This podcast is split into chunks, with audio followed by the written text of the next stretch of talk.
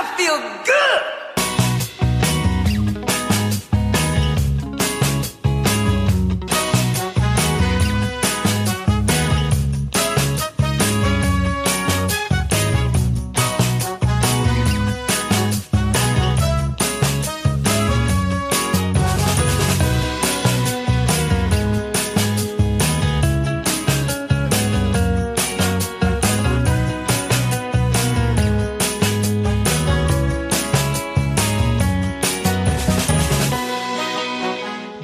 Toutes et bonjour à tous, je suis Yann et je suis ravi de vous retrouver pour ce tout nouveau numéro de l'émission qui vous veut du bien. Ça s'appelle Bulle de Bonheur, une émission hebdomadaire sur le bonheur bien sûr, mais aussi le bien-être et la vie quotidienne avec 12 chroniqueurs qui se succèdent par trois à chaque fois pour vous parler de leur spécialité.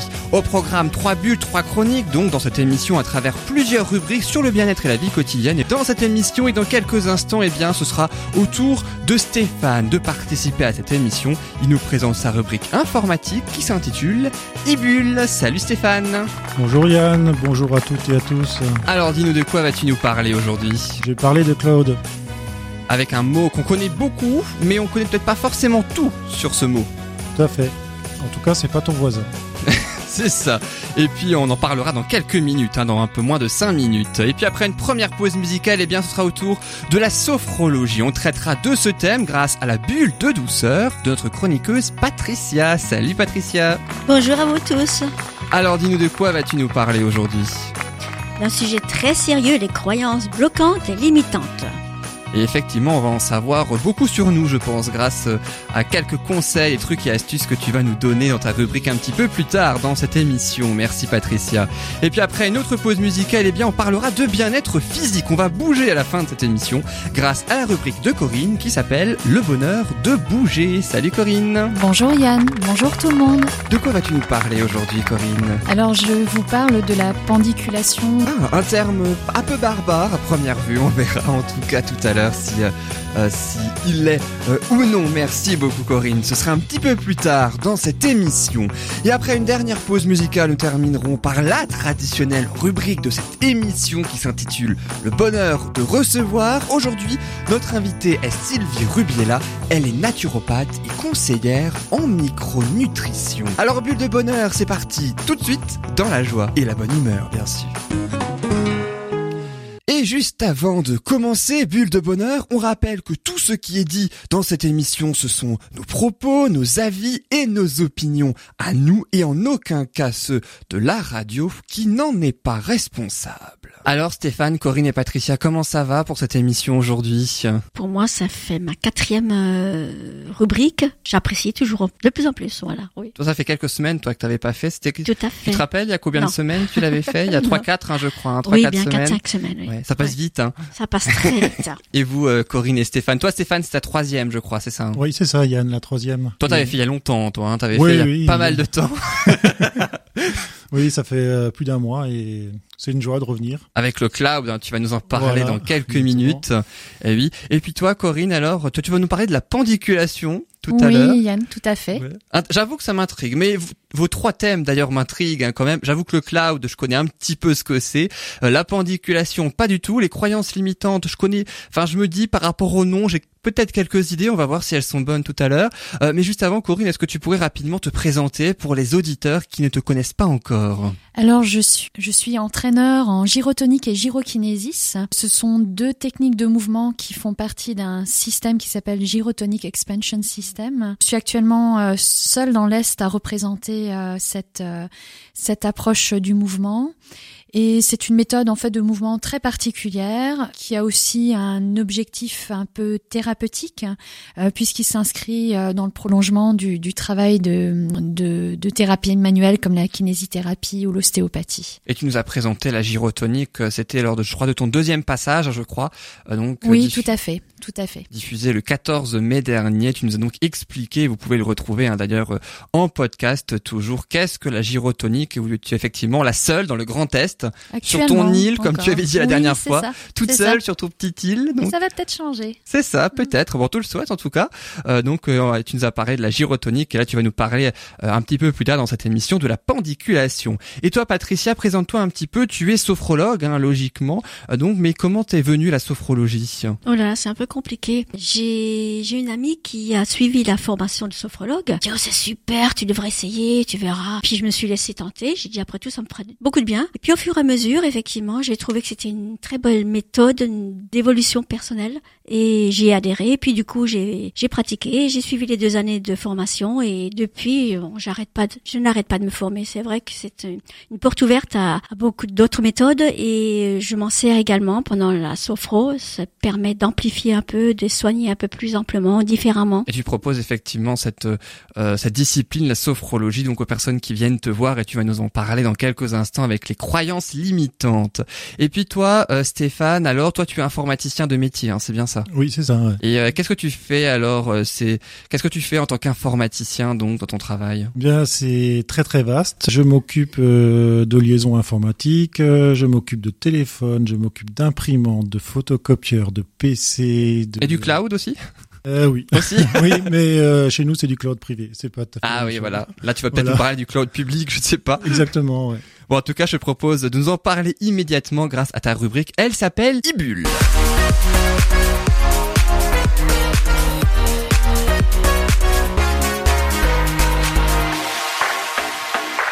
Et dans ta rubrique, donc, je le disais, tu vas nous parler du cloud. Mais alors, qu'est-ce que c'est le cloud, Stéphane? Eh bien, le cloud, c'est un nuage. C'est littéralement la traduction de l'anglais. Et en fait, euh, c'est un lieu de stockage qui se retrouve sur Internet, où vous pouvez avoir accès à votre, avec votre PC. Et donc, c'est en opposition au disque dur que vous avez, ou votre tablette, ou euh, votre smartphone. Le cloud permet de stocker des documents et surtout euh, permet aussi maintenant d'avoir des applications qui sont disponibles sur le cloud directement. Donc, vous pouvez l'utiliser pour des coffres-forts virtuels, des applications en ligne, donc comme je viens de dire, et du partage de photos, audio, vidéo, enfin de tout support. Quand tu parles de coffres-forts, c'est-à-dire qu'elles sont inattaquables, on peut pas, euh, elles sont protégées? Alors là, ça dépendra du prestataire. Il faudra bien lire les clauses sur le site parce qu'il y en a une palanquée de, de prestataires euh, par rapport à des offres, des, des, des espaces de stockage. Prestataires à Paris ou à New York ou. Voilà, c'est ça. Et donc là, il faut faire attention parce que si vous avez un prestataire à New York, vous avez donc euh, la loi américaine américaine qui se,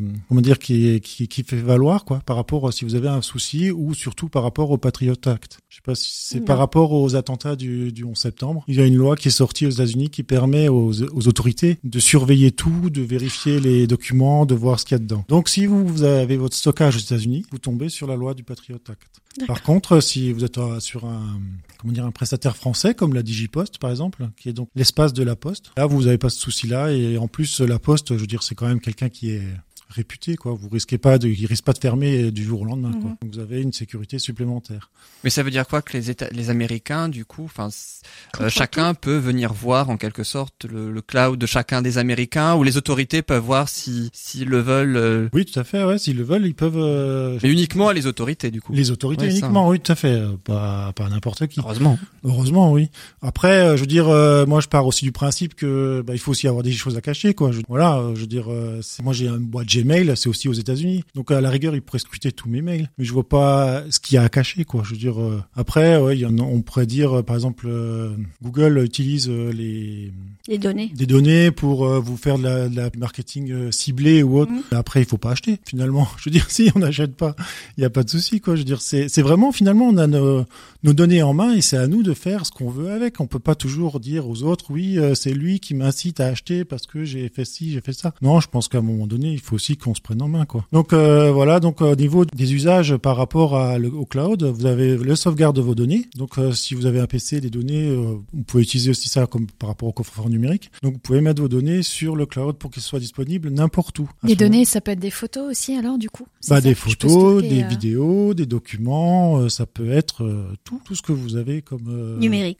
Voilà, tout ce que vous avez dans l'ordinateur. Donc si vous vous êtes un peu, comment dire, paranoïaque par rapport aux données ou autres, et que vous voulez sauvegarder et que vous n'êtes pas sûr de votre cloud parce que, bon, bon on sait jamais, hein, par rapport au prestataire que vous prenez, vous pouvez à ce moment-là prendre une sauvegarde. Vous prenez un logiciel comme Cobian Backup, par exemple, vous faites votre sauvegarde vous-même sur votre disque dur local avec une clé de cryptage et vous le déployez après sur le cloud. Donc non seulement les données sont cryptées puisque bah, vous avez mis une clé de cryptage, c'est codé, mais c'est codé aussi alors à ce moment-là pendant le transfert puisque personne ne peut les voir puisque c'est déjà crypté à l'origine et sur le stockage aussi. Donc le cloud permet aussi de faire du partage de données avec les amis. Vous pouvez, euh, moi j'utilise par exemple Jumeo.com qui est un site qui permet le stockage de photos. Comment tu l'écris euh, euh, Jumeo, J-O-M-E-O, e tout simplement. D'accord.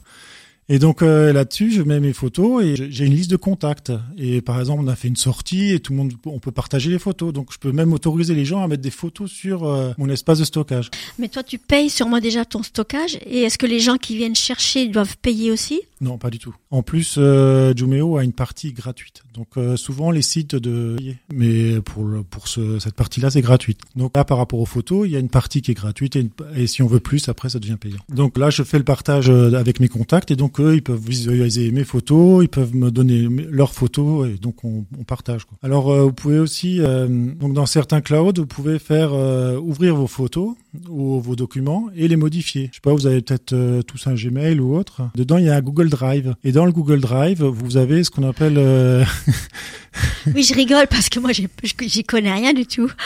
Moi, j'ai Gmail et j'ai aussi Google Drive. J'ai Gmail, mais ça s'arrête là. Enfin, je sais pas. Moi, il me sert juste de boîte, mail et puis c'est tout. Mm. Oui, et ben il y a, il y a en même temps, c'est principal. Hein, il sert principalement à ça en même temps. Sûrement, sûrement. Si oui, bah, c'est sûr. Mais c'est autre chose, mais à la base, c'est pour les mails. C'est pour les mails à la base. C'était leur fond de commerce, plus ou moins de Google, quoi.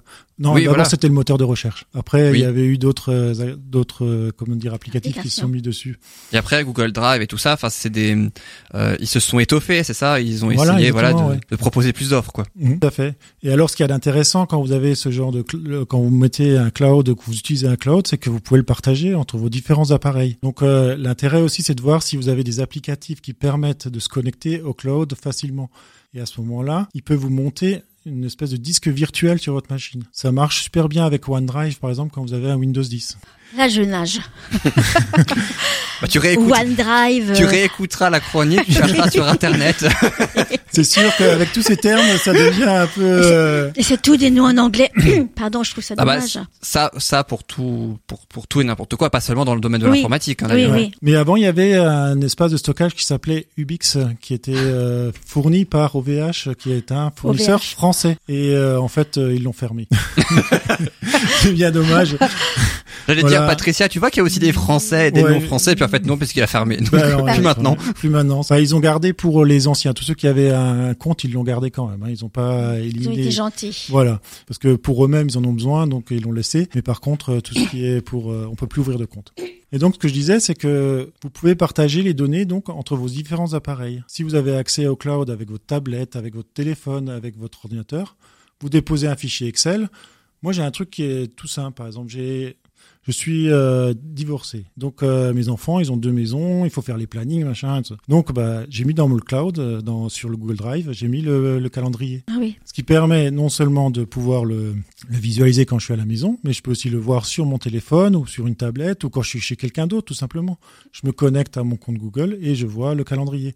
Donc ça me permet de prendre les rendez-vous, ça me simplifie la vie. Et j'ai aussi la tirelire des enfants dessus. Et tu peux modifier tous ces documents du coup sur ton téléphone Exactement, partout. En fait. Et tout le monde peut voir ce que tu as sur le compte alors de tes enfants. Google peut aller voir. Euh, oui, il pourra aller voir ce que moi j'ai mis, euh, les sous qu'ils ont reçus de leurs grands-parents, de leur grand-mère, de la tante et tout ça. Mais je doute, ça euh, intéresse Google. Voilà, exactement. Je, je vois pas en quoi ça puisse poser problème. Et... Ce qui vient, c'est que quelqu'un puisse avoir, une personne extérieure puisse avoir un regard sur vie privée que ce soit les comptes, que ce soit les adresses, les photos, euh, voilà. Oui, mais à ce moment-là, on peut plus avoir de conseiller bancaire non plus. Mais finalement, c'est dans toute la vie que c'est comme ça. Mhm. On a plein de gens qui interagissent avec nous et qui connaissent toute notre vie finalement. Je veux dire, euh, moi je connais une partie de ta vie puisque maintenant tu es en face de moi. Voilà, je, et aussi par rapport à ce fait dans la vie. Je veux dire, après, c'est vrai que c'est un vaste sujet, je suis d'accord. Mais je ne dévoile que ce que je veux dévoiler. Oui, on est d'accord. Alors que Google, il a né dans les finances, là, il a né dans, enfin, dans tes comptes, dans, dans tout tes, ton, ton agenda, dans, voilà, il, Il a mon, agenda, banquier, il connaît pas mon agenda, tu vois. Non, mais il connaît juste les rotations entre euh, où ils sont les enfants, quoi. Je veux dire, euh, il connaît pas tout mon agenda et il connaît pas non plus euh, toutes mes finances, puisqu'il connaît juste la partie des, de ce que les enfants reçoivent à Noël ou. Il euh, connaît ce que tu as mis dans le. Voilà, exactement. voilà, que le ce que je OneDrive. veux mettre. Et Ouais. en plus, je veux dire, euh, il faut pas, il faut s'imaginer aussi qu'il y a des millions et des millions et des millions et des millions de données. Oui, tout à fait. tout à Donc, fait. euh, aller chercher mon fichier Excel dans ces millions, millions de données, quelque part, c'est une aiguille dans une boîte de foin. Et pour quelle raison irait-il voilà, voir exactement. On est d'accord. Donc, euh, je veux dire, à partir de ce moment-là, euh, bon, après, il y a des clouds qui permettent de crypter les données, comme je disais. hein. Mhm. Donc, si vous cryptez vos données ou si elles sont déjà cryptées à la base en stockage, bah, c'est, ils le voient pas, quoi. Mhm. Vous avez ce genre de choses et vous avez le, donc, dans le cloud, vous pouvez modifier vos documents. Vous avez, par exemple, pour euh, Google, vous avez euh, Google Sheet, qui est une sorte d'Excel. Vous avez euh, Pixir, qui permet de travailler les photos. Donc, vous pouvez les travailler en direct sur le cloud. Donc, Modifier, travailler les photos dans le sens de les retoucher. ou, Voilà, exactement, ouais, oui, oui, tout à fait, les modifier, de les retoucher, euh, mettre peut-être des, comment on appelle ça, on appelle ça des métadonnées, enfin des données de, de recherche dessus, si on veut après retrouver quoi, des, pour les classer. On peut et sur, euh, vous avez aussi le donc le OneDrive qui est celui-là de Microsoft, il a ce même genre d'outils. Vous avez par exemple euh, le, comment on appelle ça, l'Office 365, donc qui permet d'avoir euh, Excel, Word et la messagerie. Voilà. Et donc, euh, j'ai- j'ai, vous avez, vous pouvez avoir des prestataires qui font entre 2 et 15 gigas de, de disponibles en gratuit. Et après, bah, il faut regarder euh, par rapport à certains pour euh, le payant si on veut plus. Quoi. Voilà. Donc, il y a aussi une autre façon de voir par quand c'est payant. Il y a d'autres fonctionnalités. Maintenant, par rapport aux documents, on, on a tout à fait le choix des documents qu'on qu'on va stocker sur le cloud. Patricia, par rapport à ton à ta crainte, en fait, euh, euh, s'il y a vraiment des données que tu ne souhaites pas du tout partager ou que tu veux garder absolument confidentielles, il suffit de, de ne pas les stocker à cet endroit-là. C'est vrai qu'on a toujours le choix d'y mettre des, des informations finalement euh, qui sont peut-être d'une moindre confidentialité ou euh, qui n'ont pas trop, euh, où il n'y a pas de conséquences si quelqu'un euh, avait un regard dessus en fait. hein. Oui, c'est la raison. toujours, toujours le choix de, de ce qu'on va, euh, Mm. de ce qu'on va y mettre ou, ou pas. le- Heureusement, on a encore cette liberté. Effectivement, et le Hein cloud permet aussi quelque part de ne pas perdre ces données, c'est-à-dire que même Oui. si l'ordinateur plante, on a quand même un moyen de retrouver les fichiers qu'on est, qui ne sont plus accessibles sur l'ordinateur. C'est bien ça, Stéphane Oui, tout à fait, oui, oui, puisque c'est c'est pas sur votre machine. Donc, du coup, avec n'importe quelle machine, vous pouvez les retrouver, les données. Enfin, moi, j'ai un disque dur externe qui me permet d'avoir justement marche une aussi. sécurité. Oui, bah, c'est une bonne sécurité aussi, il n'y a pas de souci. Faut juste pas C'est perdre le disque externe. Oui. Voilà. Ouais. Il faut Et pas puis- qu'il y ait un incendie à la maison. Ou, Ouais, voilà, euh, il faut voilà. ouais, pas que le disque dur Donc euh, externe soit à côté voilà. de la... Il en faut un au bureau, À la un à la maison, au cas où la maison brûle ou le bureau Beaucoup brûle. de ou, catastrophes, euh, là. Voilà. Non mais voilà, c'est Oui. des, des, des de C'est la vrai qu'on vie. est très hein. optimiste. Hein. Oui. On est juste un peu prévoyant en fait. C'est vrai. Parce que pour des Et photos par exemple, ouais. c'est vrai que c'est euh, c'est Ah, quand même magique, ça. bien de pouvoir garder et conserver ces photos. Voilà. Puis même aussi, euh, j'imagine, dans tout ce qui est euh, travail, hein, dont dans le milieu professionnel, le cloud peut aussi être très utile. Est-ce qu'il y a aussi des entreprises qui mettent tout sur un cloud pour pouvoir euh, conserver les fichiers, mais aussi que pour un salarié puisse, enfin que tous les salariés plutôt puissent voir les mêmes fichiers? Exactement, et puis ça permet aussi, euh, il y a aussi une notion de coût derrière. hein. Parce que je veux dire, une infra pour une entreprise, ça coûte cher. Une infra. Une infrastructure euh, avec des disques durs, des, merci. des serveurs et tout ça, je veux dire, Ouais, c'est- oui. ça, ça coûte cher. Alors quand c'est mutualisé, forcément, euh, Ça en réduit le coût ça alors. en réduit le coût, Mmh, exactement. d'accord. Ouais. Eh ben en tout cas, merci beaucoup Stéphane pour cette belle rubrique sur le cloud. On en sait un petit peu plus maintenant donc sur euh, le, le cloud et puis euh, Patricia essaiera peut-être, qui sait, le cloud avec uniquement des informations que tu souhaites mettre dedans. Euh, Pas donc- toujours, pas tout de suite. Non, pas tout. Tu fais ce que tu peux après. En tout cas, je laisserai comme d'habitude une petite fiche euh, sur le site. Et effectivement, c'est ce que j'allais dire, tu pourras aussi mettre les euh, noms euh, donc euh, de tous les sites euh, que tu as donnés sur la page Facebook donc de l'émission Bulle de Bonheur et ça permettra également aux auditeurs euh, qui j'espère seront nombreux euh, donc à, à connaître ces sites et euh, ça leur simplifiera la vie s'ils ne connaissent euh, pas le cloud ou même s'ils connaissent hein, d'ailleurs. Est-ce qu'il y a un cloud en particulier que tu conseillerais plus que plus que d'autres? Pas vraiment, parce que ça dépend de l'usage qu'on veut en faire. Pour des photos, par exemple euh, pour des photos, bah, il y a si vous avez par exemple un abonnement Prime sur Amazon pour euh, li- euh, limiter les frais de livraison, et ben il y a un espace de stockage illimité qui est fourni avec. D'accord. Et si on n'a pas Prime? Bah, il, il existe aussi et à ce moment-là il est euh, il est gratuit, mais je crois qu'il fait que 2 gigas. Il me semble, Ah oui, on peut mettre 2 ok, donc gigas de c'est photos. On peut, Donc, c'est quand même déjà pas mal, 2 gigas. Oui, mets par dessus, Amazon, mais- là, c'est ça? Oui, c'est par Amazon. Vous avez aussi, il faut voir aussi avec votre prestataire internet. Votre prestataire internet peut-être vous fournit déjà de l'espace de stockage que vous n'utilisez pas. À voir. On se renseignera chacun sur son propre ordinateur, Oui. donc pour savoir. Et puis si jamais on te contactera, Stéphane, pour Oui, de l'aide. Et puis en tout cas, merci beaucoup, Stéphane, pour ta belle rubrique Ibule. On va se retrouver dans quelques instants après la première pause musicale de cette émission. Et puis nous découvrirons la rubrique de Patricia. Tu parles de la sophrologie dans cette émission, Patricia, dans ta bulle de douceur. Et tu nous parleras juste après la pause des croyances limitantes et bloquantes. On va savoir ce que c'est dans quelques instants. Et puis un petit peu plus tard, là aussi, dans cette émission, Corinne euh, nous présentera sa rubrique Le bonheur de bouger autour du bien-être physique. Elle nous parlera d'un terme dont on aura la définition, la pendiculation. Et puis en fin d'émission, la rubrique Le bonheur de recevoir notre invitée Sylvie Rubiela. Elle est naturopathe et conseillère en micronutrition. Après euh, donc la diffusion de cette émission, eh ben, vous pourrez très bien retrouver cette émission en podcast et ainsi la mettre dans votre cloud à vous si vous voulez la réécouter. Ce sera avec grand plaisir. En attendant, on se retrouve tout de suite, juste après cette musique. À tout de suite. Tu verras, on sera de taille, on l'aura. L'issue sur cette bataille, tu verras. La victoire n'attend plus que toi et moi, plus que toi et moi.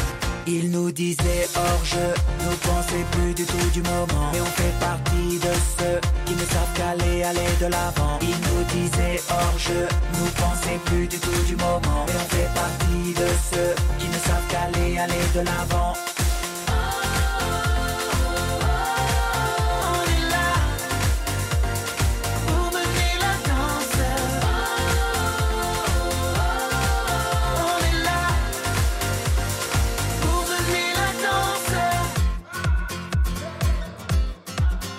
Impossible ne nous ressemble pas impossible. On ne connaît pas tous les signes. On bien l'air de dire qu'on est presque là. On est presque là. Il nous disait hors jeu, nous pensait plus du tout du moment. Mais on fait partie de ceux qui ne savent qu'aller, aller de l'avant. Il nous disait hors jeu, nous pensait plus du tout du moment. Mais on fait partie de ceux qui ne savent qu'aller, aller de l'avant.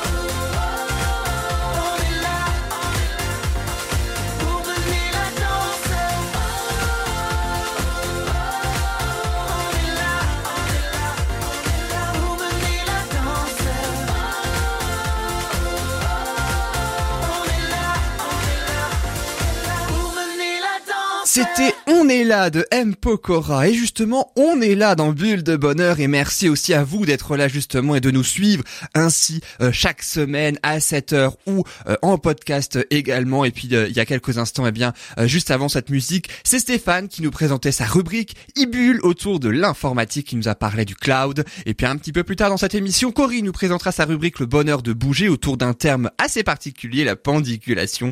Et puis en fin d'émission notre invité Sylvie Rubiela, elle est naturopathe, elle nous parlera euh, surtout de la micronutrition, entre autres. Restez bien avec nous. Mais juste avant, je vous propose ainsi ta rubrique, Patricia, tu nous proposes ainsi une fois par mois ta rubrique autour de la sophrologie, toi qui es sophrologue, et justement, ta rubrique s'appelle Bulle de douceur. Je te propose d'y aller tout de suite.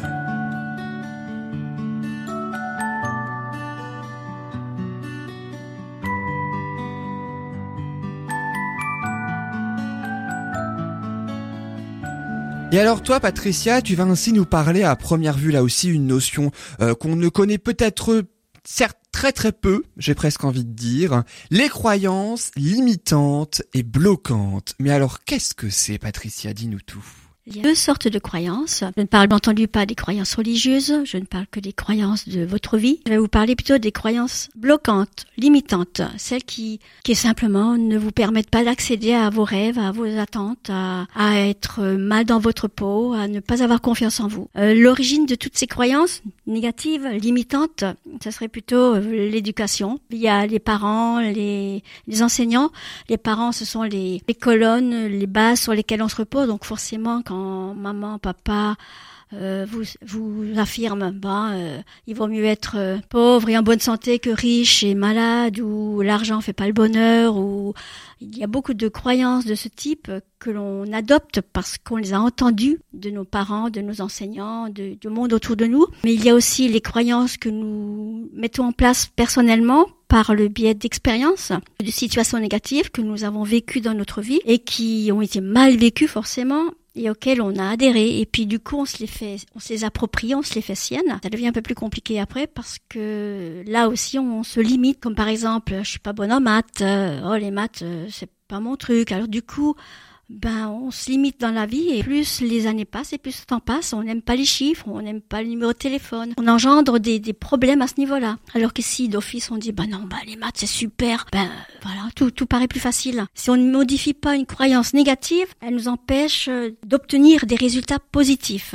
d'obtenir ce qu'on souhaite dans la vie, nos rêves, nos nos envies, les rêves que nous avons, les, ça ne que des chimères, que des rêves. Euh, on peut corriger avec les phrases négatives qui peuvent passer dans votre cerveau, dans votre mémoire pour telle et telle situation. Ensuite, il faut trouver la raison positive je dis bien positive de cette croyance parce qu'elle est là pour vous rassurer, pour vous conforter, pour vous apporter quelque chose. Elle n'aura pas lieu d'être. Et cette croyance, euh, cette raison euh, permet de faire euh, ou d'obtenir ce qu'on veut pour rassurer. Alors, je vais vous donner un petit exemple. Par exemple, j'ai une amie très chère qui était opus de Orbourg. Et cette personne, je l'entends toujours dire, j'ai pas le sens de l'orientation. Et elle a garé sa voiture très rapidement elle est revenue du marché opus, elle n'a plus retrouvé sa voiture. Elle a fait toutes les allées pas possibles. Deux heures après, elle n'avait toujours pas trouvé sa voiture. Quel était son besoin de, de ne pas retrouver la voiture? Parce qu'en fin de compte, au final, elle s'est rendue compte, au bout de trois heures, que la voiture, elle l'avait mis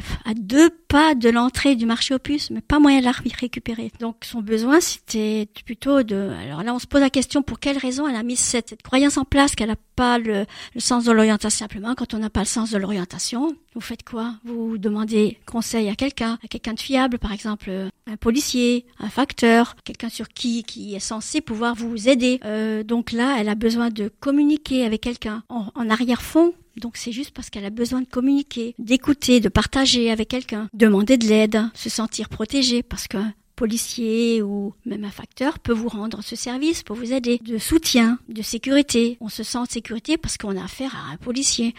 Euh, là, c'est un exemple, hein, mais c'est juste pour euh, vous indiquer que derrière chaque croyance limitante il y a un besoin Donc là, pour cette personne, elle avait besoin de protection, de soutien, de communiquer avec autrui. Et si ce besoin n'est pas satisfait, si elle n'a pas le sens de l'orientation, ça, lui apporte quoi euh, C'est-à-dire quel besoin n'est pas satisfait dans son manque d'orientation? Ben Simplement, si on creuse un petit peu, elle a tout simplement un besoin d'autonomie, d'indépendance qu'elle n'arrive pas à assumer, à, à concrétiser dans sa vie. Alors comment transformer cette croyance négative, limitante, en croyance aidante? Eh ben Simplement, euh, qu'est-ce que je peux faire pour satisfaire tous mes besoins Je parle bien entendu pour cette personne-là. Qu'est-ce que je pourrais faire pour satisfaire tous mes besoins de communiquer d'écouter ou de partager avec les autres, ou de protection, ou de soutien, de sécurité? Ou alors encore, dans la chercher encore plus loin, également, quel est mon besoin d'autonomie, d'indépendance? Comment je peux l'avoir, l'obtenir ailleurs d'une autre façon? Demandez-vous par quelle croyance aidante vous pourriez remplacer cette croyance négative, limitante, afin d'être plus douce avec vous, parce que là, finalement, on ne se rend pas service. Donc, le but sur cette terre, c'est d'être plus doux et plus aimant envers soi-même. Maintenant, se dire tout simplement, maintenant, je suis capable de trouver ma route facilement force de se dire ce genre de petites phrases, donc croyance aidante, de se répéter cette phrase quotidiennement dans sa tête tous les jours, le plus souvent possible par jour, euh, dans, la, journée, on met en place une nouvelle croyance. Je retrouve maintenant, je suis capable de trouver ma route facilement. On efface, on gomme petit à petit l'ancienne croyance, mais pour cela il faut un petit peu de temps. Le subconscient a besoin de 21 jours pour enlever une croyance négative et la remplacer par une positive. Donc en principe, si vous arrivez à répéter dans votre tête très souvent dans la journée pendant 21 jours que maintenant je suis capable de trouver ma route facilement, vous pouvez gommer l'ancienne croyance négative et la remplacer par la positive. C'est à faire, à essayer. Cette nouvelle croyance limitante serait également à valider, à consolider par la suite, c'est-à-dire par un nouveau comportement. Il n'y a pas que le fait de le répéter mentalement et oralement, il faut aussi consolider par euh, de nouveaux comportements. Par une expérience alors, par exemple Tout à fait, aussi. Donc euh, pendant 21 jours, je vais me répéter que j'ai le sens de l'orientation et dans 21 jours, je vais me promener là-haut dans les Vosges. J'emmènerai mon téléphone, bien sûr, parce que pour une fois, je crois que je vais y être accrochée. Et je t'appellerai Patricia pour te dire j'ai pas réussi à trouver ma voiture. Ou alors je te dirai yes, ça a marché. Je, vais persuader que yes, ça va marcher. Oh bon, ok, ça vaut le coup d'essayer. Bon après, il faut pas peut-être se donner des challenges trop importants. Ah. Peut-être pas dans les Vosges directement, mais peut-être y aller à Colmar, c'est déjà pas mal pour moi. Oui, voilà. Est-ce que tu as le sens de l'orientation, Corinne? C'est ce que j'ai de plus féminin, l'absence du sens de l'orientation. C'est une croyance collective hein, que les femmes n'ont pas le sens de l'orientation. Alors je, je joue avec ça. C'est encore une croyance. Oui, on je, joue. Je, joue avec ça et euh, j'avoue ne pas faire vraiment d'efforts pour m'orienter. J'ai toujours des bons guides avec moi. J'aime bien suivre et, et, et pouvoir occuper l'esprit avec autre chose que voilà, là, les panneaux. Voilà. J'avoue, j'avoue. Pour moi, c'est vraiment de la pas de la paresse, de la facilité. A des hommes qui n'ont pas le sens de l'orientation non plus. Ils sont rares. Hein. Oh, je pense qu'ils sont nombreux qu'on ne le pense. Ah, ils osent pas le dire. je pense, oui. Donc avec une nouvelle croyance, une croyance aidante, on peut effectivement avoir de nouveaux comportements en adéquation avec cette nouvelle croyance. Et pour vous aider à regarder, pour vous aider à, consolider cette croyance, cette nouvelle croyance que vous pouvez mettre en place, aussi de regarder autour de vous les gens que vous aimez ou, que vous admirez, ils ont ce type de croyances, d'autres croyances positives, aidantes, et vous pouvez vous les faire votre aussi, ça vous permettrait aussi de, en général, on admire les gens autour de nous qui réussissent, qui arrivent, et effectivement, ces gens-là, ils ont beaucoup plus de croyances aidantes, positives que, que, que les personnes qui n'arrivent pas à trouver leur route, tout simplement. Et donc, si ça ne fonctionne pas, pas de panique, hein. Euh, ces croyances sont souvent ancrées depuis des années en vous. Tout cela demande de la patience, de la douceur pour vous-même. Félicitez-vous d'abord d'avoir déjà envie d'avancer, de progresser, c'est déjà un bon début, je trouve que vous êtes sur la bonne voie. Et surtout, félicitez-vous. Félicitez-vous. Dites-vous bravo. Il faut s'aimer.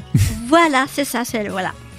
Et puis vous pouvez aussi également vous faire aider par euh, d'autres techniques, hein, comme euh, bah, tout simplement des thérapies de, développement personnel. Il y a la sophro, évidemment, il y a la PNL, il y a la méditation, la CNV, la psychologie thérapie. Il y a beaucoup, beaucoup d'autres méthodes qui permettent de grandir aussi, d'évoluer si on se sent un petit peu seul ou on a un petit peu peur de ne pas y arriver.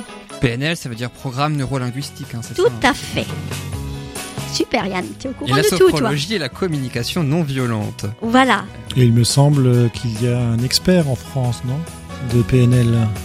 Euh, j'y connais pas grand chose. Euh, Vercam, il me semble, quelque chose comme ça, il me semble. Je sais plus. Il il me semble sais pas. Sûrement. C'est une excellente question. On va vérifier. on vérifiera. Mais je crois qu'on est tous les quatre un petit peu euh, complètement. On sait pas.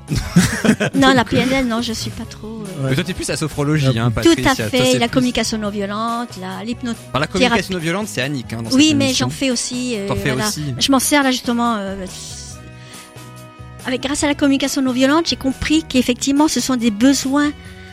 J'ai compris qu'il faut chercher des besoins quand on a des justement des croyances limitantes. On se limite pour quelles raisons? Pour se protéger toujours et connaître les besoins qui se cachent derrière. Et ça, c'est la communication non violente, effectivement. C'est vrai qu'on a tendance à se limiter beaucoup quand même. euh, Tout à fait. à, à pas forcément aller, j'allais dire de l'avant, mais en tout cas qu'on se met beaucoup de freins. En fait. Mais c'est ça, et, et, et derrière tous ces freins, il y a des besoins. Et c'est là, c'est là, il faut les chercher. Au fond de nous, il faut les chercher.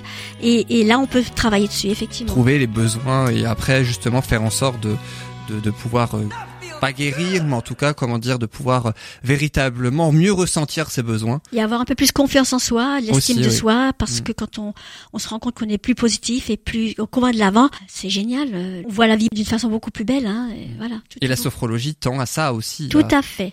essaie justement de redonner entre autres confiance en soi en tout cas euh, et euh, c'est ta bulle de douceur justement qui nous est essentielle dans cette émission pour justement euh, pouvoir même si tu n'es pas tu n'es pas la seule hein, puis il y a aussi euh, Annick avec la communication non violente hein, donc tu le disais qui le traite mais en tout cas ça contribue ta bulle de douceur contribue euh, donc à ça euh, notamment Euh, et euh, c'est ainsi euh, chaque mois une fois par mois que tu nous proposes cette belle bulle de douceur. Et on rappelle que la sophrologie ça ne se substitue pas à un traitement médical hein, ne jamais arrêter pour autant un traitement médical en cours, mais ça vient en complément et ça l'a toujours été. Merci beaucoup Patricia pour cette chronique. Donc, Merci euh, à toi, Yann, merci à vous tous. Yann, je te confirme, c'est bien Idriss Aberkan euh, Ah ben voilà. qui a écrit Libérez votre cerveau.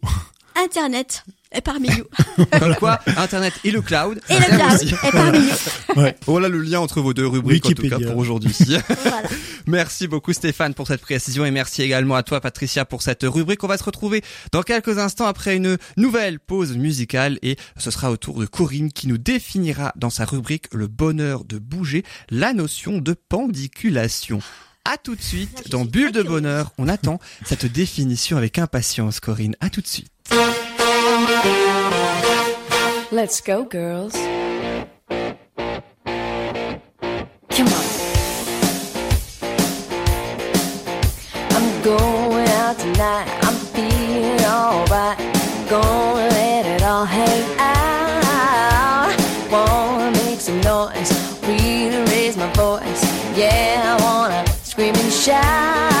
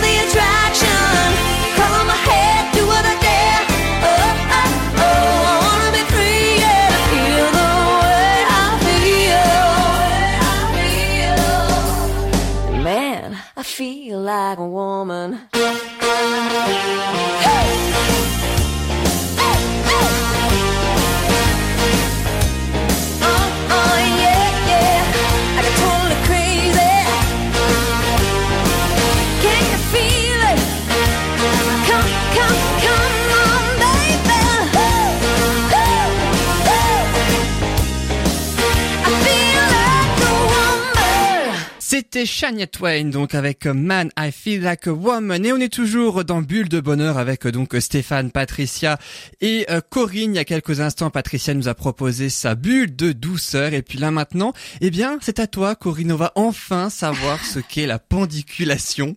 Puis, le suspense arrive à son terme maintenant. Je rappelle, le titre de ta rubrique, c'est Le bonheur de bouger.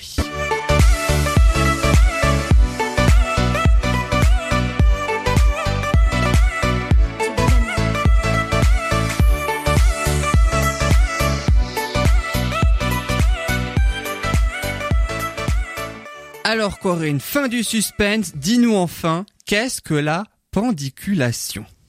Alors, je vous parle de la pendiculation, évidemment, parce qu'il y a un, un lien étroit avec euh, la méthode de mouvement que j'enseigne, avec La les exercices euh, voilà, de gyrotonique et gyrokinésis.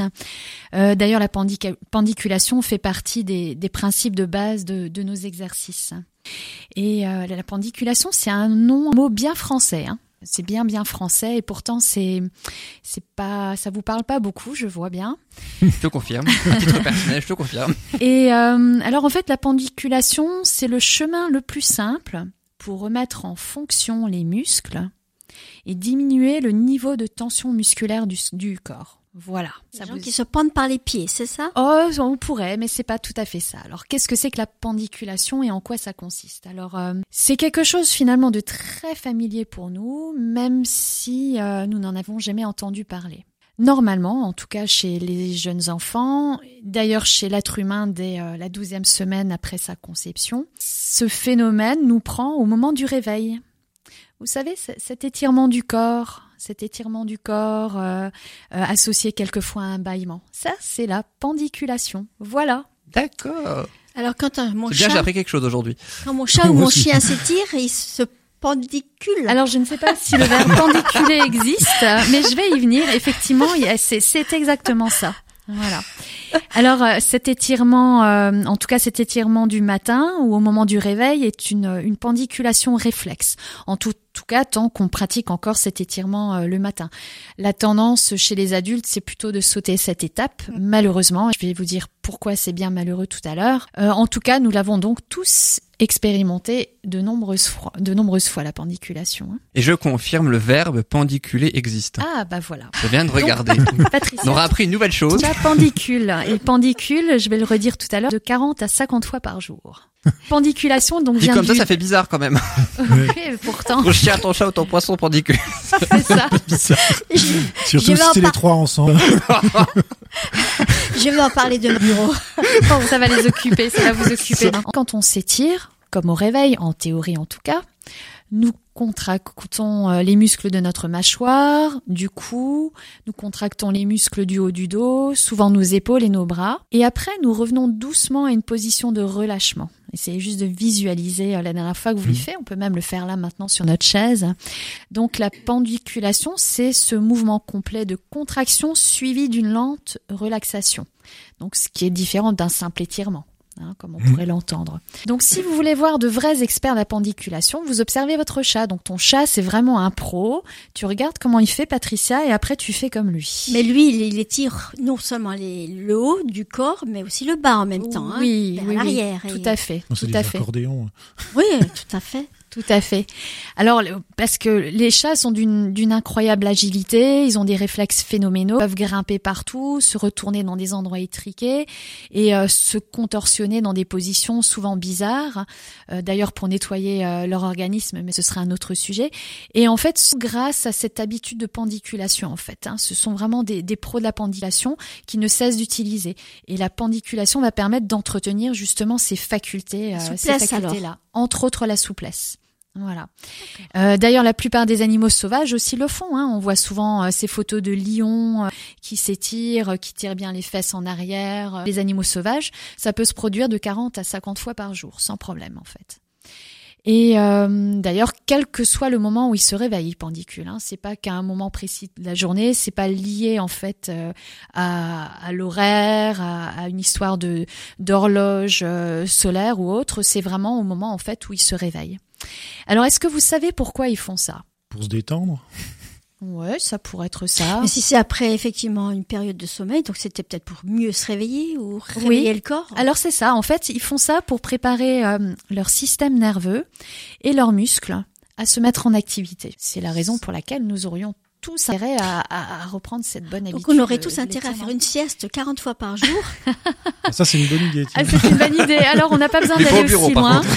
Ouais. Mais Faut euh, que j'en parle à mon chef de service. Ouais, alors attends Patricia, attends, attends de attends, on va en reparler.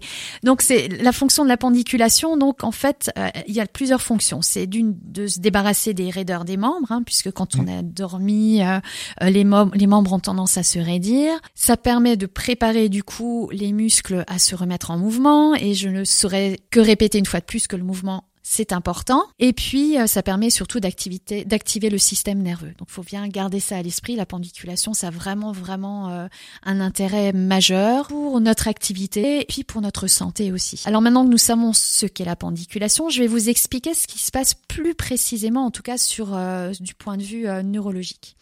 Alors la pendiculation commence par euh, une forte contraction volontaire d'un muscle ou d'un groupe musculaire, hein, la mâchoire, des épaules, des bras, ça peut effectivement aller jusqu'aux extrémités, jusqu'aux jambes. Et en fait, une stimulation motrice, le mouvement, donc euh, une stimulation euh, motrice, qui va envoyer une information via des récepteurs qui se trouvent justement au niveau des, des muscles. hein. Il y a des capteurs spécifiques pour ça. Et cette information est envoyée au cerveau, à une zone particulière qu'on appelle le cortex sensoriel. Je vais essayer de ne pas vous perdre dans mes explications. Cette information, en fait, ce qui compte, c'est l'information. Elle dit au cerveau que la longueur du muscle a diminué. On comprend bien. Le muscle se contracte, il se raccourcit et que le niveau de la tension de ce muscle a augmenté. L'intensité d'un étirement, c'est quand même une contraction assez importante, assez forte. Cette information va du coup rendre cette partie du cerveau, donc ce cortex sensorimoteur, attentive aux muscles en question. Elle va permettre de pointer ou en tout cas de réveiller l'attention, notre attention sur le muscle qui a été étiré. Alors une fois que cela s'est produit, l'étape suivante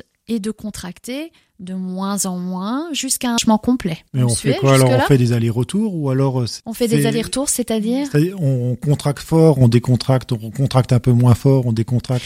En ou fait, alors c'est en continu après en se relâchant. non, le relâchement en fait est continu et c'est vraiment un relâchement qui est lent et progressif en fait. Ah voilà, Hein? D'accord. c'est par cette décontraction lente, cette décontraction lente va permettre justement au cortex sensorimoteur, donc au cerveau, de sentir l'allongement du muscle et la réduction du niveau de contraction ou de tension. Et quand la contraction a été totalement relâchée, nous sommes donc totalement détendus et on se retrouve comme dans une espèce de, de, de situation de pause, un peu de flottement, enfin vraiment, euh, euh, on marque comme un temps d'arrêt. En onde alpha alors. Ça. Alors ça, je ne sais pas. Euh, c'est, euh, je ne sais pas parce que l'onde alpha, ça suppose aussi euh, une mise à l'arrêt euh, du cerveau au niveau des pensées. Non, pas Non, forcément. du tout, non, c'est dans l'état dans lequel euh, tu es le matin quand tu te réveilles, le réveil a sonné, tu es encore un peu endormi et pas encore vraiment réveillé Mais- ou le soir, Ouais. t'es pas vraiment encore encore endormi. ouais. Et dans ce, ce petit créneau de, de béatitude ou je ne sais pas, voilà, ça ce sont les ondes alpha. D'accord. Et là, effectivement, moi je m'en sers justement en Oui. Lorsque je détends les personnes, je les mets dans cet état-là par la détente, par le simple fait de les détendre justement, muscula- musculativement éga- également. Musculairement, ouais. Oui. ouais, ouais. Ah oui, c'est ça la radio. Euh, oui, et, du fait d'être détendu, active plus facilement et j'arrive plus facilement à toucher le subconscient. D'accord. Alors, euh, est-ce que ça correspond euh, à cette Une euh, détente musculaire. à ce moment, donc à ce point, point ou zone alpha, c'est ça Oui. Ah, On pourrait le supposer. alpha, je, je, je, je voudrais pas être affirmative, mais ça doit être certainement de cet ordre-là. En tout cas, c'est cette pause-là qui est ultra importante. Donc, tu vas dans mon sens une fois de plus, Patricia, puisqu'elle va permettre au cerveau de, de capter que la, la longueur du muscle et le niveau de tension ont changé. Mhm. Et c'est important de pouvoir ressentir justement euh, ce, ce, ce moment de détente et, euh, et cette modification qui s'est produite euh, au niveau du corps. Donc d'une manière générale, par des, mouvements de pendiculation pratiqués sur des muscles ou sur des groupes musculaires euh, majeurs, Par exemple, hein, si on veut se venir à l'essentiel, euh, nous pouvons réduire le niveau de tension euh, bloqué involontairement dans le corps suite par exemple à un stress ou un traumatisme. Cela va permettre d'améliorer nos capacités de mouvement, ce qui est le cas de ton chat, Patricia, s'il est hyper, hyper souple et agile, c'est justement, comme je te le disais tout à l'heure, c'est un professionnel de la pendiculation. Ça va permettre de réduire ou même éliminer les douleurs musculaires. Voilà. Et ce, ce genre de comment dire de contraction musculaire, des contractions, je crois qu'on l'a on l'a vu aussi dans les dans certaines méditations guidées, non? Où ils disent euh, voilà vous pouvez vous dé-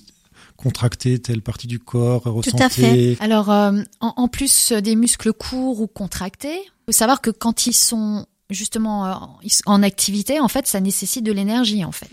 Hein, quand vous avez une contraction, une tension, votre muscle, il travaille et donc ça, ça vous fait consommer euh, de l'énergie pour cet effort-là. Et donc, une contraction ou un raccourcissement musculaire inutile est un effort inutile et donc un gaspillage d'énergie. Votre énergie. Donc, par des exercices de pendiculation, nous pouvons reprogrammer notre fonction corporelle et donc travailler sur les euh, mémoires ou les expériences de contraction afin que les muscles puissent se relâcher et ne plus perturber par exemple notre posture ou provoquer des douleurs ou gaspiller encore une fois notre énergie. Donc le conseil du jour, Yann, mais c'est le conseil pour tout le monde, c'est que si vous n'avez pas l'opportunité de pratiquer euh, les exercices de gyrotonique ou de gyrokinésis ou pendant une heure à une heure et demie, on va pendiculer sans interruption, eh bien, prenez au moins le temps, le matin au réveil ou après votre sieste, de vous étirer et de bailler. Donc, euh, encore une fois, je vous invite vraiment, euh, même au courant de la journée, quand euh, vous pouvez vous permettre une petite pause devant votre ordinateur, c'est de vous Ah. étirer comme le matin au réveil, Stéphane. Je t'invite vivement à le faire. Je vais, je vais, je Et vais puis le faire. bailler un bon coup et je t'expliquerai à la prochaine émission en quoi bailler est vraiment vraiment très utile à l'organisme. Je change mes idées négatives. Absolument. Parce qu'au travail, bailler, Alors euh, au travail justement, j'invite vraiment euh, ton employeur à écouter ce que je vais dire sur le bâillement parce qu'on a euh, une fausse fausse image du bâillement. On a une croyance totalement erronée sur le bâillement. C'est une comment tu disais Patricia? Une Croyance limitante. une croyance bloquante. limitante et alors que le bâillement au contraire c'est fantastique. Ouais. Voilà. Et associé à la pendiculation, c'est merveilleux.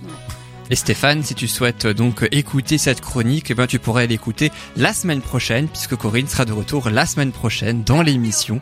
Et oui, donc c'est la semaine prochaine qu'elle nous parlera de ce thème, le bâillement. Et bien, on va pouvoir euh, maintenant en savoir un petit peu plus après la pendiculation aujourd'hui, parce qu'on sait ce que c'est maintenant, le bâillement la semaine prochaine. Merci beaucoup Corinne. Donc, pour- Merci à vous. pour cette belle rubrique. Et puis, après une dernière pause musicale, ce sera dans quelques instants au tour de notre invité dans la rubrique Le bonheur de recevoir. Nous aurons ainsi le bonheur de recevoir Sylvie Rubiella. Elle est naturopathe et conseillère en micro-nutrition. Le temps d'une chanson et on se retrouve juste après. Ne bougez pas dans Bulle de bonheur. À tout de suite. Mes amis entendaient la vie que j'ai eue, où les gens m'attendaient, je ne suis pas venu. Si je les emmêle, si je dérange, c'est que je suis un pêle-mêle, un mélange. Je suis trop compliqué, je choisirai jamais que les deux côtés. Ne me demandez pas où je veux aller. Même les singes, singes, les sages, et tous ces sages ont fait des cages où tous nous ranger.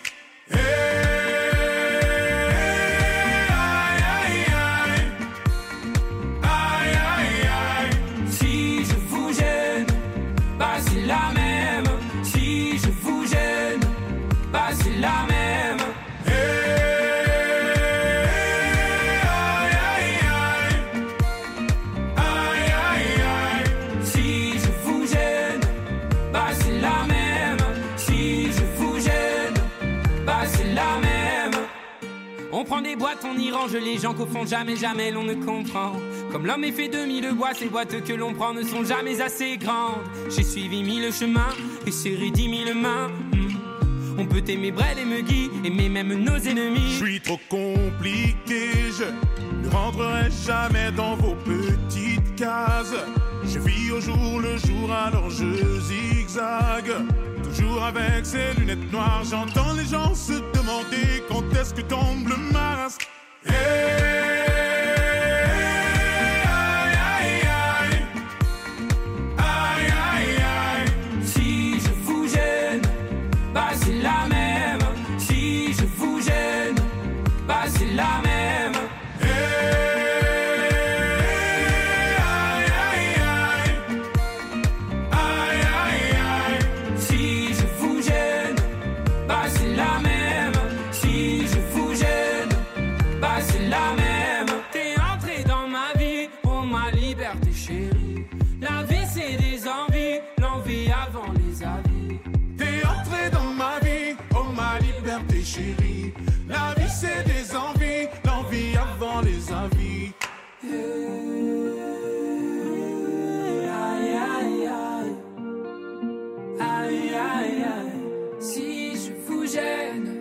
bah c'est la même. Si je vous gêne, bah c'est la même.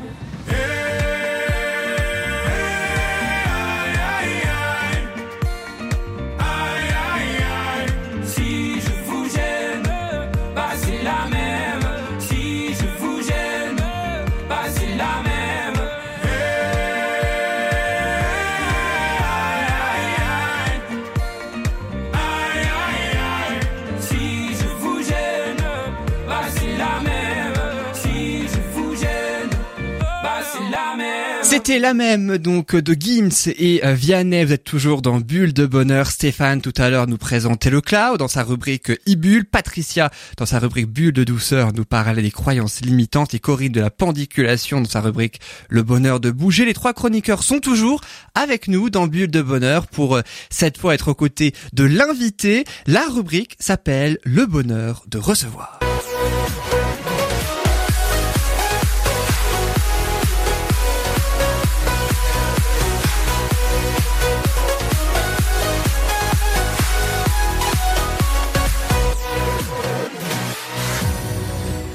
Et dans cette rubrique Le bonheur de recevoir, nous avons le plaisir de recevoir Sylvie Rubiela, naturopathe et conseillère en micronutrition. Sylvie Rubiela, bonjour. Bonjour Yann, bonjour à tous. Merci beaucoup d'être avec nous, en tout cas dans Bulle de Bonheur, pour nous parler de la micronutrition. On va également parler de vos autres activités, puisque je le disais, vous êtes naturopathe, mais pas que. On va proposer ça tout de suite. Mais juste avant, eh bien, je vous propose, chers chroniqueurs, les deux traditionnelles questions au début de l'invité. Euh, donc, hein, vous connaissez peut-être le principe. Corinne, Stéphane et euh, Patricia. Deux questions avec chacune trois possibilités de réponse. Il n'y a qu'une seule bonne réponse. Je ferai un tour de table, hein, ainsi je vous demanderai votre avis. Et c'est l'invité en personne, Sylvie Rubiela, qui euh, nous donnera la bonne réponse. Alors la première question, je vous la propose tout de suite. La voici. Quelle affirmation sur Sylvie Rubiela est correcte? Entre trois possibilités de réponse, est-ce qu'elle a été ORL pendant 15 ans? Est-ce qu'elle propose à ses clients une pratique qui s'appelle la médecine des ventouses Ou est-ce qu'elle propose à ses clients la gyrokinésis? Alors, dites-nous Patricia, Corinne et Stéphane, qui a une idée peut-être J'ai Patricia le droit de jouer, moi? Tu, tu joueras juste après toi. Patricia, Euh, moi, je pense peut-être les ventouses. Pourquoi pas la médecine des ventouses, tu Oui. penses? Laquelle est correcte, hein, je parle. Hein? Oui, oui, oui, oui. Ouais, Stéphane, tu penses à laquelle? Là, je n'ai aucune idée. Ah. Euh, je vais tenter la première ORL. La première. Et Corinne, qu'est-ce que tu en penses? Elle propose la médecine des ventouses. Et est-ce que c'est le cas, Sylvie Rubiela Oui, c'est bien le cas. Je propose la médecine des ventouses. Et alors, en quoi ça consiste? C'est quoi la médecine des ventouses Alors, c'est un nom un petit peu comme la pendiculation, un petit peu étrange au premier abord quand même. Oui. Alors, le terme médecine des ventouses a été mis en place par un, un ostéopathe kiné qui exerce sur euh, Metz et c'est lui qui a posé ce, ce nom sur cette technique-là. Mais au départ, les ventouses sont assez anciennes. hein. Elles ont été pratiquées par les Chinois. Et moi, je connaissais ces ventouses-là parce que j'ai souvent vu ma, mon père les poser sur le dos de ma mère et inversement pour des problèmes ORL. Donc souvent pour des problèmes de, bronchite ou des problèmes de, grippe. Et, dans ma formation de naturopathie, on nous l'a proposé pour travailler sur le côté de réflexologie. Donc on l'utilisait sur certains points réflexes dans le dos ou dans différents endroits du corps. Et pour pouvoir valider mon examen de naturopathe, il a fallu que je fasse 10 cobayes. Et je me suis rendu compte en fait euh, au bout des 10 cobayes que quasiment tous avaient une réelle amélioration au niveau des douleurs euh, euh, au niveau dorsal ou à d'autres endroits. Et là, je me suis questionnée, je me suis dit comment ça se fait qu'après un soin au niveau des ventouses, au niveau réflexologique, j'avais autant d'amélioration au niveau euh, articulaire? Donc j'ai fait quelques recherches sur internet et je suis tom- tombée sur Daniel Henry, qui est donc cet ostéopathe qui faisait des formations justement sur la médecine des ventouses. J'ai donc fait ma formation avec lui et lui en tant que kinésithérapeute et ostéopathe s'est rendu compte qu'avec cette pratique-là, il avait de bien meilleurs résultats après au niveau de la manipulation. Donc qu'est-ce qui se passe réellement? C'est qu'en fait, au moment où on pose la ventouse, on va faire remonter le sang au niveau de la surface et ça va permettre de faire recirculer les toxines au niveau sanguin. Ce qui veut dire qu'on va les sortir de leur logement, très souvent articulaire, pour permettre de soulager la douleur.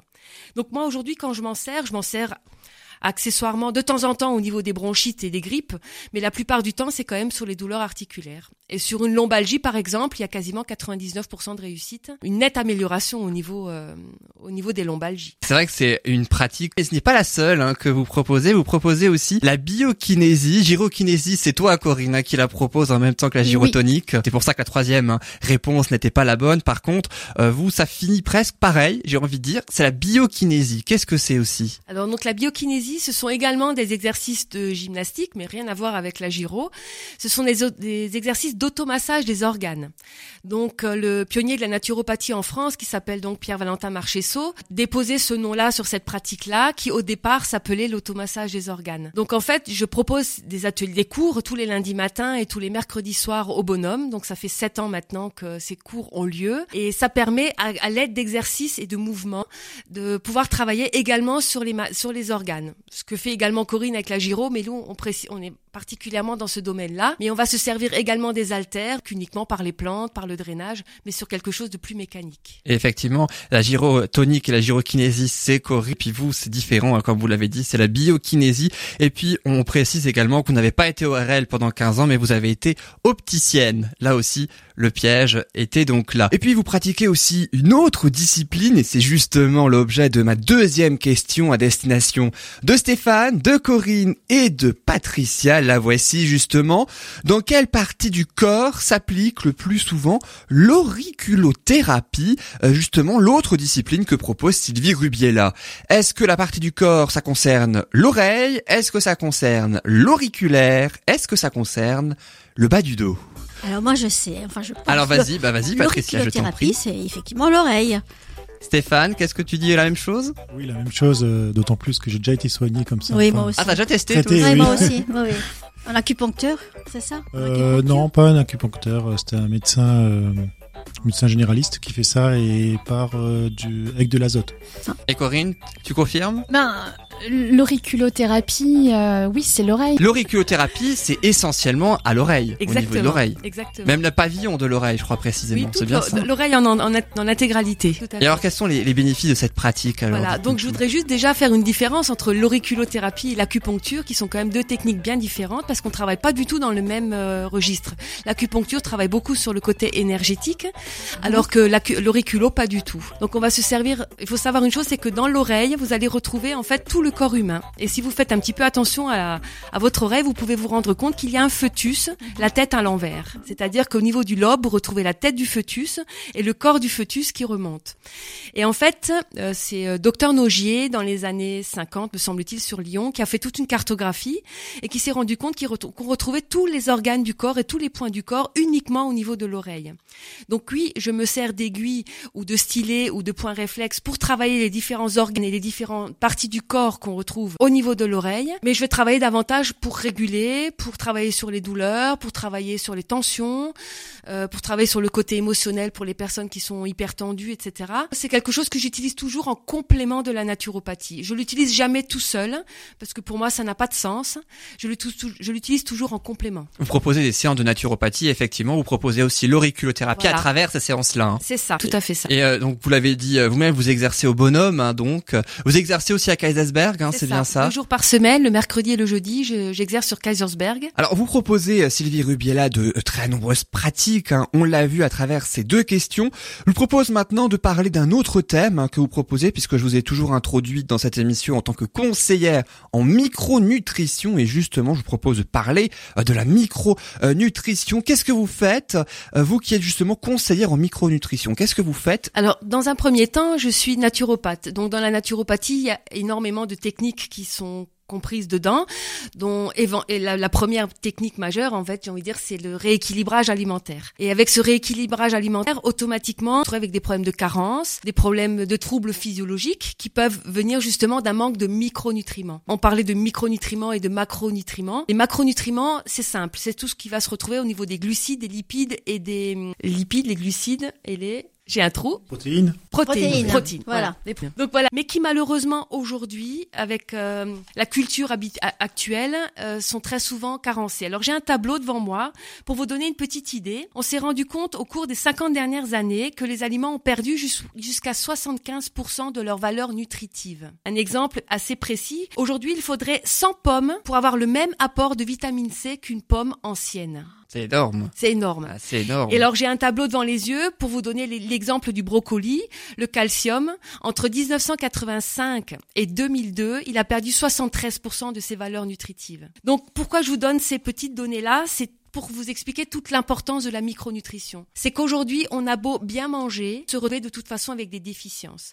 Pour plusieurs raisons. D'abord pour ce qu'on met dans notre assiette, la manière dont on va faire nos courses. Donc on va retrouver le problème du stress, on va retrouver le problème de la pollution environnementale. Donc à ce moment-là, on va avoir appel, on va faire appel à la micronutrition. On peut l'appeler plus communément, on peut l'appeler les compléments alimentaires. Sauf qu'il faut pas confondre non plus les compléments alimentaires avec la phytothérapie. On peut très bien mélanger les micronutriments avec de la phytothérapie dans un complément alimentaire, mais au départ, la micronutrition regroupe vraiment tous ces aliments-là. Alors comment moi je vais me servir de la mic- micronutrition par la suite? C'est que quand vous venez voir un naturopathe, on va passer la première fois à peu près une heure et demie, voire deux heures ensemble, et je vais poser énormément de questions. Et c'est en fonction des réponses que vous m'avez données que je vais savoir un petit peu quels sont vos antécédents, quelles sont les différentes pathologies et les différentes problématiques que vous avez rencontrées dans votre vie, qui va me permettre de savoir quel complément on va pouvoir travailler dans un premier temps. Pour moi, ce qui m'a vraiment mis sur le chemin de la micronutrition, ça a été tout le tout le travail qui a été fait aujourd'hui sur l'intestin, qui est notre deuxième cerveau.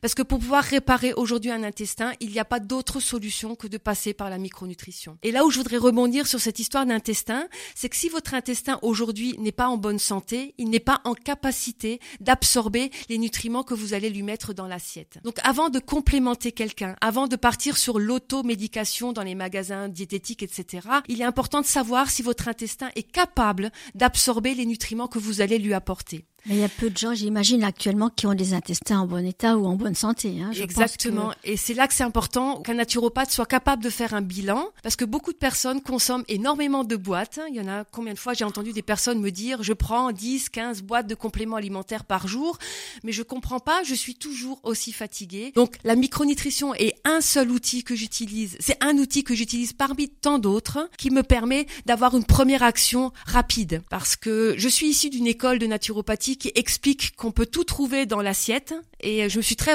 vite rendu compte que dans la pratique ça se passait pas du tout de la même manière et qu'on a beau manger bio, qu'on a beau manger euh, des bons nutriments, si l'intestin n'est pas réparé, tout ce que vous allez consommer ne sera pas assimilé correctement. Et la micronutrition est très importante de par euh, notamment justement ce euh, que vous dites. Alors vous parlez de micronutriments, vous avez aussi parlé tout à l'heure de euh, de macronutriments, ça veut dire que il existe la micronutrition bien sûr, mais aussi la macronutrition, ça existe du coup, c'est bien ça. Oui, mais je connais pas du tout. Je pense que ça on peut le trouver beaucoup C'est deux plus choses facile. totalement différentes, Voilà, hein, deux on- notions totalement voilà. différentes. Là où je veux insister aussi, c'est que je suis conseillère en micronutrition, mais je ne suis pas micronutritionniste, et ça c'est important de le préciser. Et là aussi ce sont deux Voilà, termes différents. Ce sont deux thèmes, di- deux thèmes différents. Le micronutritionniste existe aussi, mais vous ne l'êtes pas, c'est ce que vous dites. hein. Je ne suis pas médecin et je n'ai pas validé de diplôme universitaire dans ce sens-là. Et quelles que soient les pratiques que vous proposez, d'ailleurs, ça ne se substitue pas à un traitement médical. C'est un petit peu ce que vous dites hein, aussi. C'est hein. très très complémentaire et c'est ça qui est un petit peu dommage, c'est que si on pouvait vraiment être un petit peu plus entendu par la médecine, c'est qu'on est tellement complémentaire de la médecine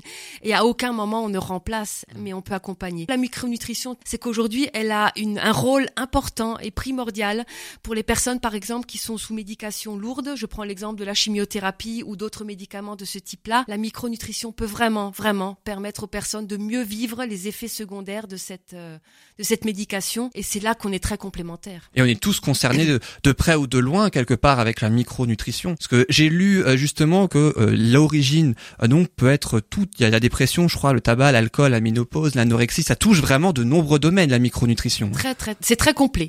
Je m'en sers dans tous les domaines. Et donc Et- vous avez déjà eu plusieurs cas, si je puis dire, de personnes pour peut-être pas chacune de, de, de ces thèmes-là, Mais chacun de ces presque. thèmes-là, mais presque. Oui, ceux que vous venez d'évoquer, je les ai quasiment tous eus, oui. Et il y a des bons résultats. C'est les à plus condition, à condition que la personne soit acteur de sa santé. On en parlait tout à l'heure avec Patricia et je n'ai pas la pilule miracle. Je- il est important que la personne comprenne qu'elle a un rôle à jouer dans sa santé. Donc oui, je vais lui conseiller des compléments alimentaires, mais il est important qu'elle change des choses dans sa vie. Donc au niveau de son assiette, au niveau de son son, de son, de ses mouvements, dans sa manière d'aller s'oxygéner, de sortir, de bouger, de travailler sur ses émotions, peut-être par la sophrologie ou d'autres pratiques, et que je n'ai pas la pilule miracle. Par contre, je suis pleine de bons conseils. Ça, il y a pas de souci, mais je peux malheureusement pas faire les choses à la place des personnes qui viennent me voir. Et ça demande une motivation au départ. Quand on s'apprête à aller voir un naturopathe, faut pas y aller en s'attendant à trouver une pilule miracle parce que vous ne la trouverez pas. Vous aidez les personnes, mais vous ne faites pas à leur place. Bah, C'est oui, ça, hein. oui, oui. oui, oui. comme toutes les comme toutes les médecines. D'ailleurs, même les médecins, euh, traitement médical, hein, dans le sens le plus large, ça c'est la même chose. Hein. Oui, mais comme le disait Patricia, quand on a mal à la tête et qu'on prend un, un paracétamol, souvent on n'a plus mal à la tête après.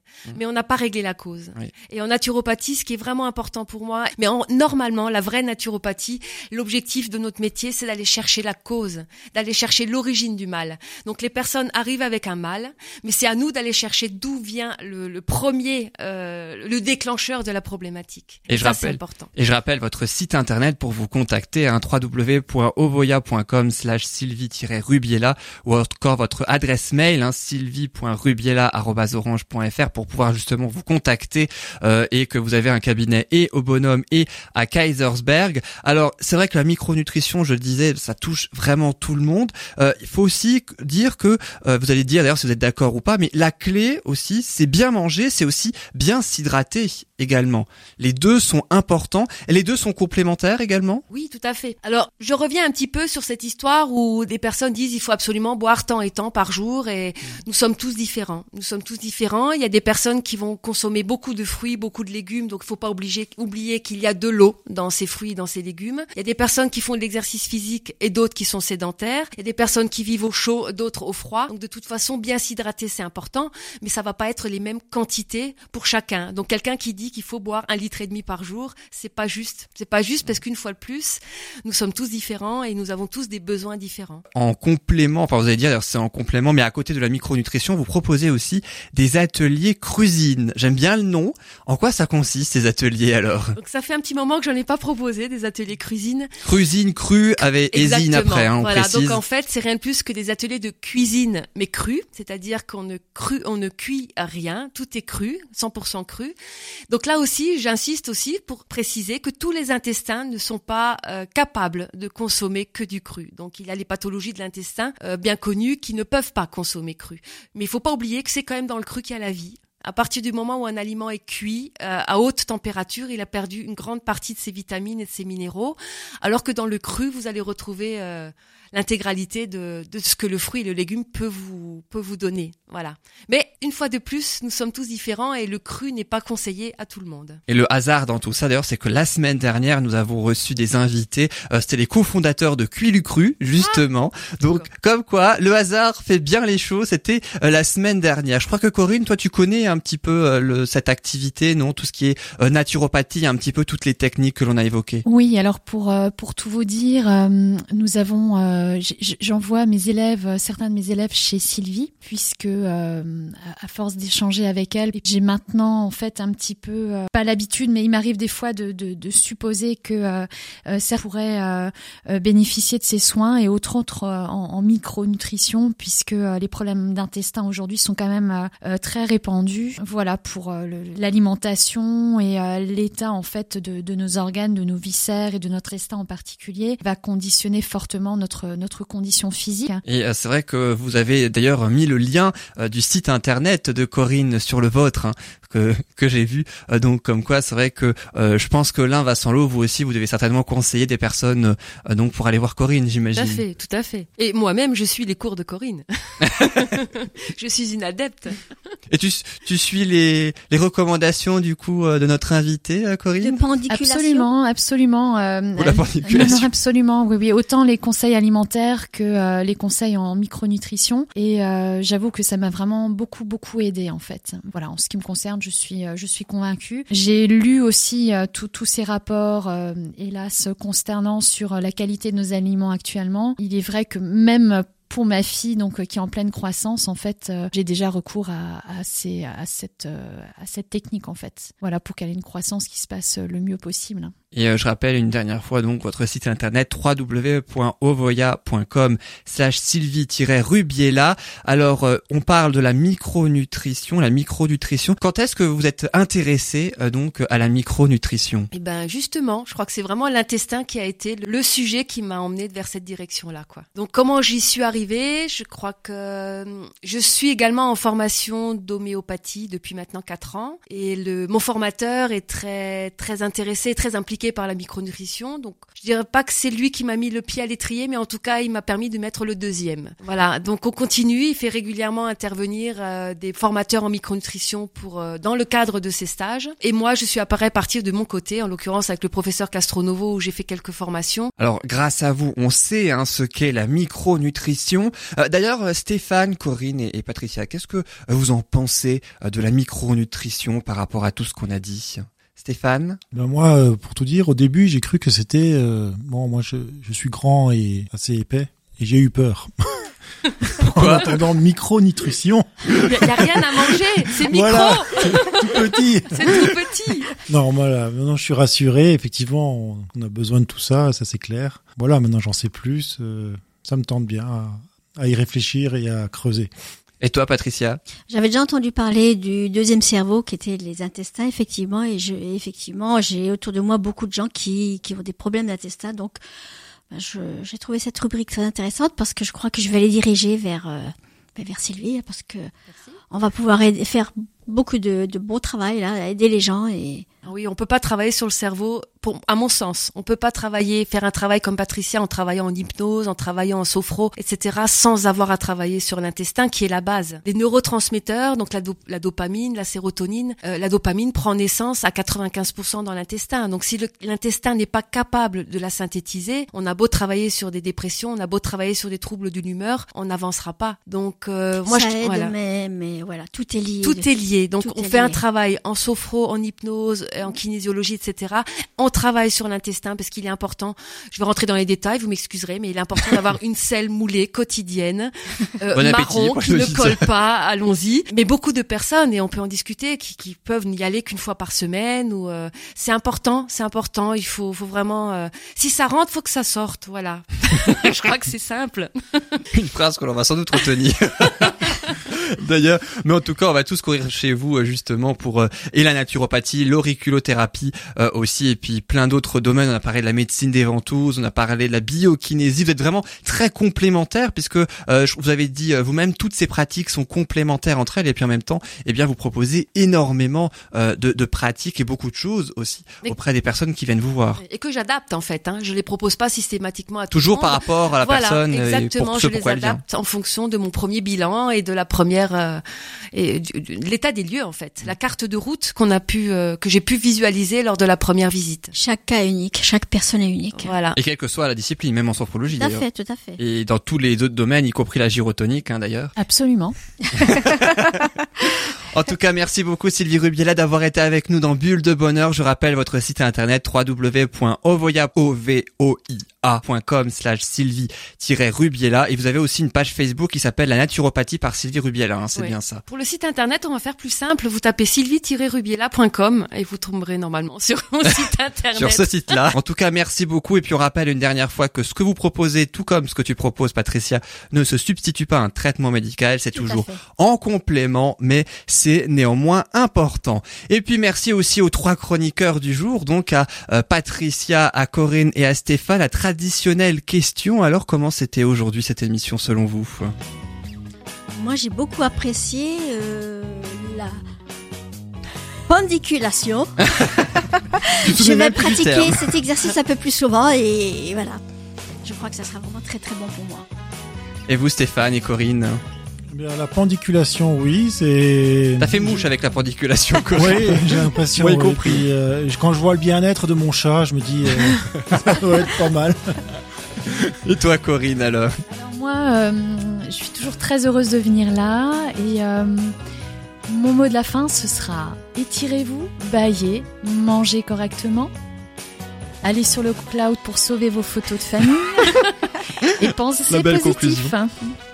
Et puis il y a aussi la page Facebook, un bulle de bonheur. C'est pas sur le cloud, mais on peut y aller aussi euh, d'ailleurs. Et puis en tout cas, merci euh, beaucoup à tous les trois. Corinne, on se retrouve la semaine prochaine tous les deux pour une nouvelle émission avec le bâillement. Absolument. Donc, je me évident. réjouis. Dans ton bonheur de bouger, moi aussi d'ailleurs. Eh oui, puis tu seras en compagnie de Laurie, sache-le, euh, qui proposera sa bulle d'image autour des films et des séries télé. Et Manuela sera là également la semaine prochaine avec sa bulle d'amour. Elle parle du mariage et de tout ce qui touche à l'organisation. Merci beaucoup à tous, merci aux auditeurs également de nous avoir écoutés. Vous pouvez bien évidemment retrouver le podcast, évidemment, de cette émission sur SoundCloud, entre autres, la page Facebook, Bulle de Bonheur, je le euh, disais. Passez une excellente fin de journée, une excellente fin de semaine.